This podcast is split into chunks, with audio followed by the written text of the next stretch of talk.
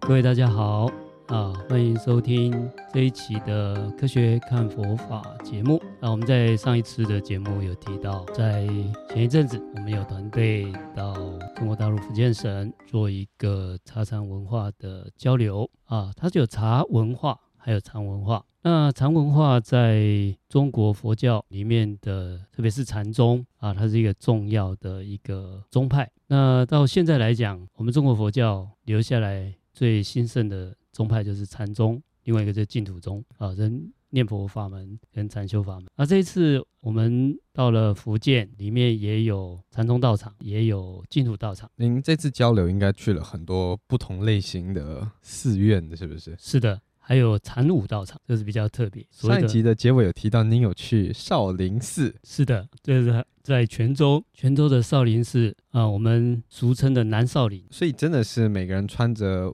因为很多影视作品里面有拍到，他们都穿着橘黄色的，那叫僧服吗？还是什么、呃什么？就是橘对黄色他是们的这个颜色吗？他们的武僧的僧服哈、是就比较是短褂嗯，短褂，啊。那这个呃，一般的出家僧人啊，他可以是呃佛教的传统大概有三个颜色，对叫做青色、黑色、木蓝色。对，那青色是一种呃，算是藏青色，其实它是比较偏这个所谓的这个古铜色。哦，或者是青灰色、古铜色，青灰色这样。哎，所以还是我以前看的其实是青色，不是我讲的那种，它的青不是那个青绿色那嗯，个不青是色，青绿色，是比较像现在的灰色了啊。是所以你像看法到，师您穿的对是对青对色对，吗你有看到这种是青色啊，青灰色。另外一个叫木蓝色嗯啊，木蓝色是一个咖啡到土黄这样的一个色系。哦啊，那我应该记忆中的应该是这个颜色。是的，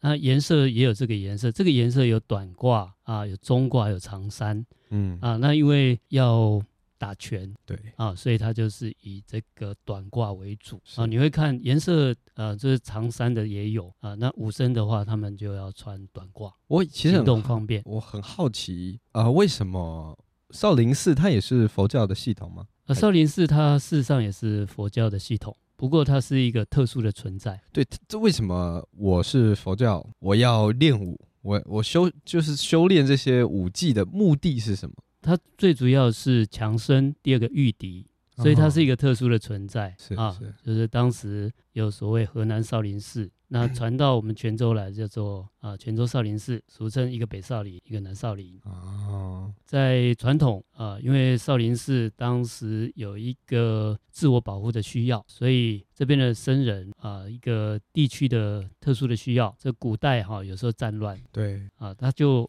必须有一个自我保护的力量啊、所以他必须要习武啊，一方面啊、有防御的力量，另外一个这个习武可以强身，哦，哇，他们这个好辛苦，他们不仅要自给自足，还要自我防卫， 呃，是在古代哈、呃，有些战乱的情况。是啊，像日本在战国时代啊，很多寺庙也有武力军力啊，他们有甚至有军队叫僧兵啊，这都是时代特殊的情况所产生的啊。在我们佛教修行，没有一定要练武嗯，啊。有一次我到夏威夷，我就穿着长衫啊，那这外国人因为你是少林寺的吗？哎，我就被问到我在，因为刚好我们参加研讨会，是是是，啊，那个那个主办单位帮我们订的这个饭店就在维基基海滩旁边嗯，啊，所以整个海滩大概我穿最多，然后其他的其他都是穿泳装短裤的啊， 是还有很多外国人看到我啊，都跟我打招呼是是。啊，我一直被沿路我都一直我们要到夏威夷大学开他研给讨你会，拍照是不是？呃，他都会问我两个问题，嗯， 是是。呃，一个问题，我来呃猜，我来你会猜，啊 你你猜会这啊个空腹吗？是的，是的，这个常 常被啊，那有我点刻板我的印象我回答我要怎么回答？他们的印象就是这 样你说呃我是文人，呃啊，我说 a little bit 嗯，啊，那因为我自己也有练一点气功了啊，当然是不是是拳脚功夫是啊是，呃所以确实也是 a little bit，嗯也是会一点点啊，但是哎，给呃，尤其我们少林武术啊，这电影啊、小说啊，给整个西方世界跟国国际的那种一个印象是是，啊，就是这个僧人就要会武艺，哎，也不怪他 们啦。我看到一个呃一个外国人在我们台湾穿的皮衣，我可能问他说：“你是 Tom Cruise 吗 是。然后另外一个问题，你可以是猜得到吗？？”哎，你不会热吗？我我刚才有提示， 你你不会热吗 哎，那接近了， ？OK，我想哎，一下跟穿着有关。穿着，呃，你们能够穿短裤吗？你哦们能够不是不穿是泳衣吗？哎，我被问到最大的问题是说，你这身长袍是哪里买的？哦，他们想买是吧？对，哎， 这个我没那想到。 那我就跟他解释，哦我说是这个不是买的嗯哦，这个僧团寺庙有的送，啊，你如果有兴趣，可以加入这个僧团，那就 免费。对，免费送给 你。 但他们听得似懂非懂了啊，哦，这个蛮有趣的，蛮有趣的。所以回到回到少林寺，回到是少林寺，好，那少林寺，呃，那大家我想都听过，看过电影，看过呃这些戏剧啊，看过小说，我再问一两个，这我真的对这个少林寺太太有太有好奇心了。是因为我看过一部电影，它是有一个人他上少林寺修炼，那他们好像有十八关，就是好像他们叫几房几房，那每一房都是不同的呃领域的专业嘛。那比如说这个练的是铁头功，是这个练的是呃什么金刚不坏，我不知道啊，这个练的可能是耍枪的等等等等。是现在的少林寺也是这样的系统嘛，就是我进去，然后会每一房有自己的专业，呃，这个都是来自于很多小说有这样的一个还叙是述，其实不是这样。还有一个大家应该听过叫十八般武艺哎，对对对，啊，所以这个这个武功还有这 种十八罗汉嘛。啊，对，有十八罗汉，就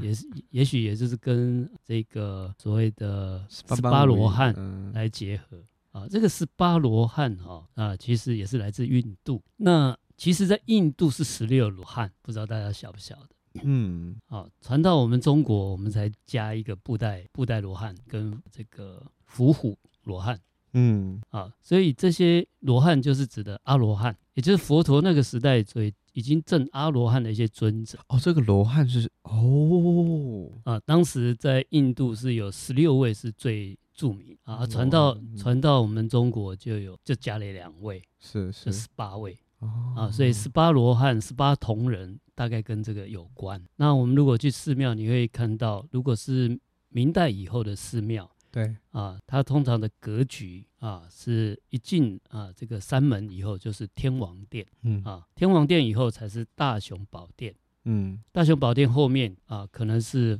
法堂或藏经阁，大概就三个层次，叫三进士。嗯那进了这个天王殿里面，在大雄宝殿这个侧边，通常左边啊九位，右边九位，哦，也是塑18像十八位，就是十八罗汉的塑像。这是明代以后这个佛教的格局，是寺。院的建筑格式。是那您刚刚说十八般武艺，您真的到了少林寺，他们会呃有这样的修炼系统吗？当然，他一定会凑十八项给给我 们。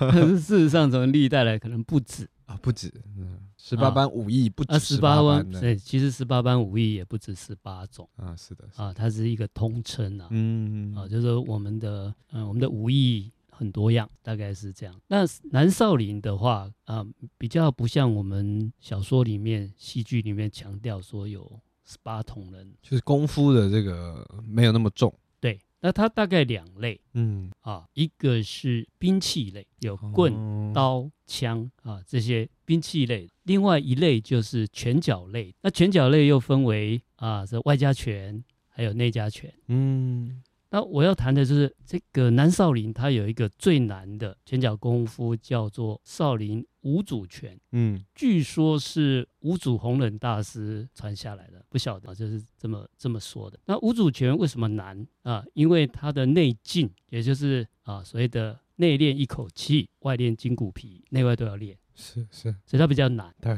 那这里拳脚的话，只要你也套路就可以了啊。他那个劲啊，他们打一套拳下来是浑身大汗。那相对于那个兵器，它是比较容易的，但是兵器耍起来比较有观赏性哦啊。所以他这次跟我们交流的时候，他就呃，他们就现在收了很多的这个青少年是 不想读书的，全部来练拳。然后然后就是未来也可以去表演比赛嘛。呃，他们已经都到呃世界各地国外了去巡回展演嗯，啊，他也希望说我们安排能不能来台湾表演一下，哎啊，或者是到一起啊。他这一次很有趣，他是邀请我们一起到国外去展演啊，他比较动态啊。那我们用茶禅跟他交流的时候，诶，他觉得这很好哦，嗯，呃，有动有静，对对，啊，那这样子所谓的禅舞文化跟茶禅文化就一起啊，大家一起出去交流。那另外一个问题是就是大家想到少林武僧，第另外一个印象是会表演铁头功或者是铁布衫，就是比如说我啊、呃踢你的熟悉部，然后不会痛啊、打你你不会痛，棍子他们那边也是这样吗？有呃，是，的，像吴祖权他就有这个能力，哇，他这个练练这个劲哈、就有气的保护啊、所以他们也有表演，就是可以用枪啊、刀枪不入那个枪，不是我们那个 步枪手嗯嗯就枪那个是长枪，长枪，嗯，长枪抵在这个喉喉头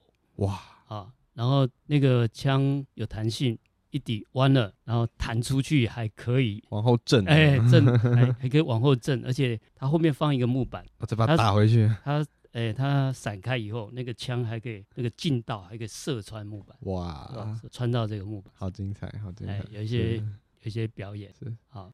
那这是比较特，那还有大嗯大多数的这个寺庙还是比较传统，都是都是静态的。是是那像天心禅寺，我们在上一集的这个有提到他们有一个呃大天心红大袍，红袍，对，啊，那他们就会在整个寺院里面啊，会有安排让大家品茶、喝茶，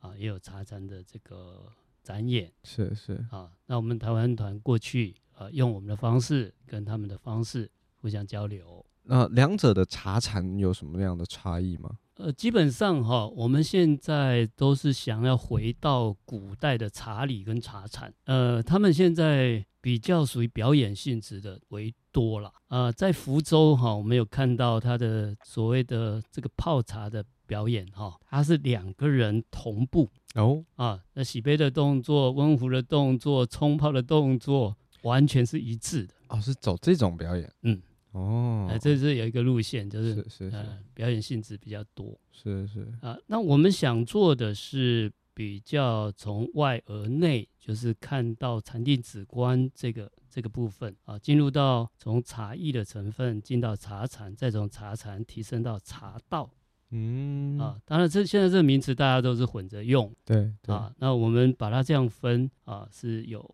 在八正道里面的正念、正定跟政治解脱这三个层面。那在我们交流的这些寺院里面，他也觉得诶，这个很有趣啊。这个部分我们额外再抓一集，我们来深入好的聊这个内容。这个我们再呃深有入兴了。趣的听众可以再掌握后面几集，我们可能会聊到这样子。是的，啊，那我们这一次呃，从金门到厦门，呃，厦门就有很有名的南普陀寺嗯，啊，南普陀的佛学院啊。那这一次我们行程主要有六个道场，每个道场我们都准备了一个大真的佛画。啊，哦包括有阿弥陀佛的画像，呃，香积佛的画像，娑罗树王佛的画像，嗯，药师如来的画像，那就刚好准备六幅啊。谢谢这个呃，我们这个陈老师的这个佛画推广协会提供啊、我们这六幅画嗯，啊。那每一个寺院就我们送画，然后就会跟他们的法师合影啊。那在泉州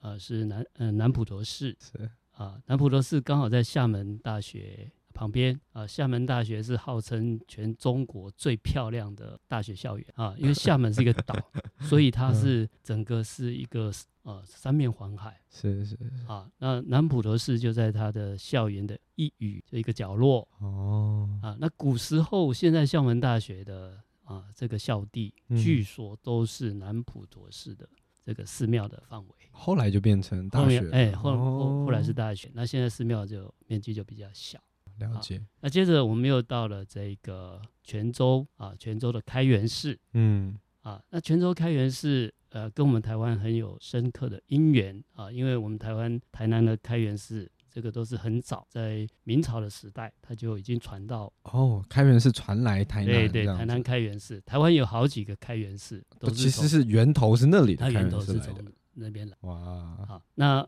呃，大家知道弘一大师，弘一大师他出家以后，他的呃后半生几乎都在泉州一带，尤其嗯在开元寺。那这次开元寺呃正在整理他的一个墨宝、墨迹，还有他的这个所谓的整个他的故事啊、他的著作等等啊、要再筹建一个弘一大师纪念馆啊、如果大家以后有机会去，应该就已经落成了。然后我们再往北就到莆田啊，莆田有广化寺，然后再往北就到福州莆田是上海吗？啊。这个莆田啊是在这个泉州到福州中间啊，啊。莆田大家可能比较陌生，不过呢，我提到一个妈祖信仰啊，啊大家就知道了。莆田有一个最有名叫湄洲岛，湄洲岛的妈祖庙啊。那这次我们行程也有到湄洲岛啊。当时啊，我们知道妈祖俗姓林，叫林林默默娘嘛，嗯对，那他在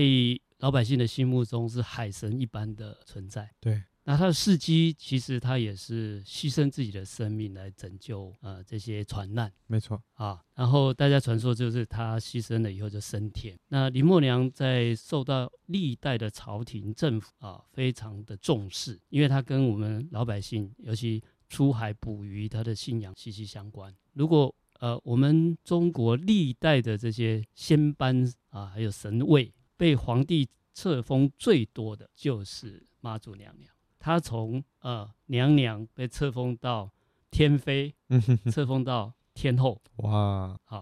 这个是受到就是皇室非常册封重视，最非常最重多的视一位是啊。的这次我们也有到这个地方交流，这是莆田。是那到了再往北就是福州，那福州的这个福州市的北北面一个鼓山，嗯，鼓山的涌泉寺啊，这个是也是都千年以上的寺庙，跟我们台湾也非常有。渊源，我们台湾最早的四大派佛教全部都是鼓山涌泉涌泉寺来的，可能比这个台南的开元寺还要再早。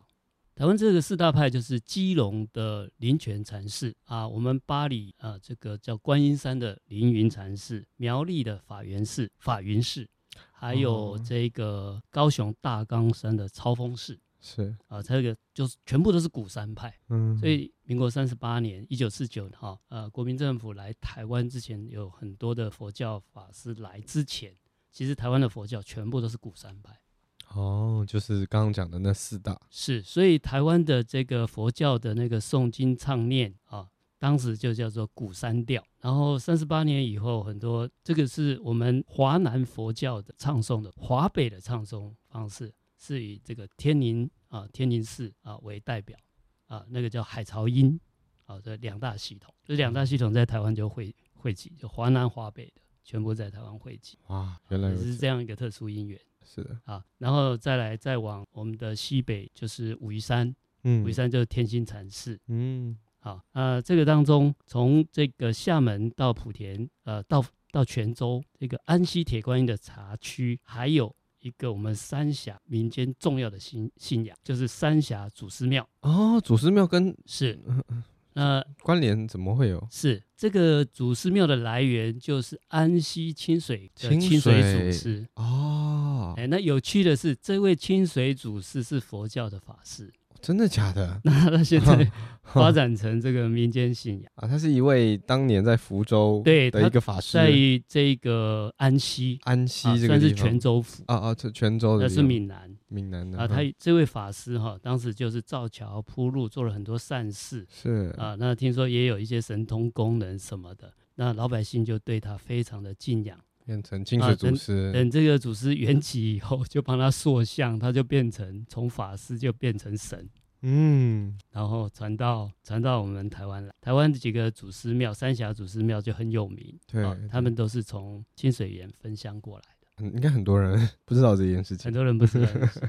哎，是那所以我们这一个茶禅文化的这种呃这些参学团嗯，以后会定期举办哇，啊、好棒哦可能呃以这次的经验大概是在秋天比较适合嗯，啊，大概就是在十月份大概会持续几天呢、啊。我们这次办九天，那呃发现哈，这个九天已经把体力的极限测试出 来了。好，如果再再长一点，那可就太能累了。嗯，可能太累了哈。那太太累，大家就会会臭脸；太累，大家就会 就会有有情绪了嗯啊。所以差不多呃，可能不能超过十天。是是，哎，呃，不过这一次大家玩的很愉快了哈。呃，那个，哎，这种安排哈、很重要，就是睡睡的地方要睡得好，嗯，然后用餐要吃得好。没错这。两个如果解决了，就不会有抱怨，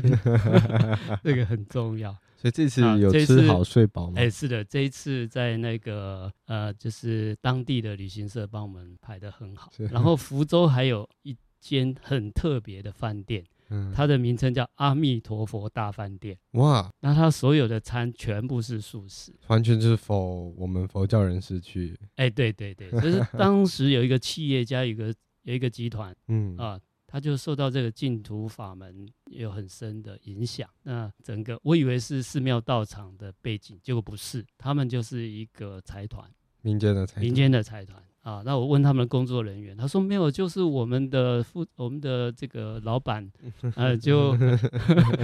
对对阿弥陀佛很相应，然后他就 啊就呃这个呃取这个名字啊。那我们在天心禅寺也碰到很多年轻人哦，他们诶故事行销。还有介绍茶叶非常专业，有一个年轻人，他就口才非常好，很会卖茶。然后他想跟我走，我回台湾出家啊。我说，哎、这个年轻菩萨，你先不要急着出家，你好好卖茶。啊，我就跟他开玩笑，我说你口才这么好，回到台湾哦，把我庙都卖了，怎么办？ 啊，哎、总之啊，哈，这一个这种交流互动啊，那对各种文化的了解都有更深的一层。呃，我们明年的秋天啊，应该在他们十一长假以后啊，那个今年的十一长假，呃，听说有八亿人出游啊，所以要等这种黄金周结束以后再来办这个啊，会比较适合。好，呃呃，做一个分享啊，谢谢大家的收听。下一集见，再见，拜拜拜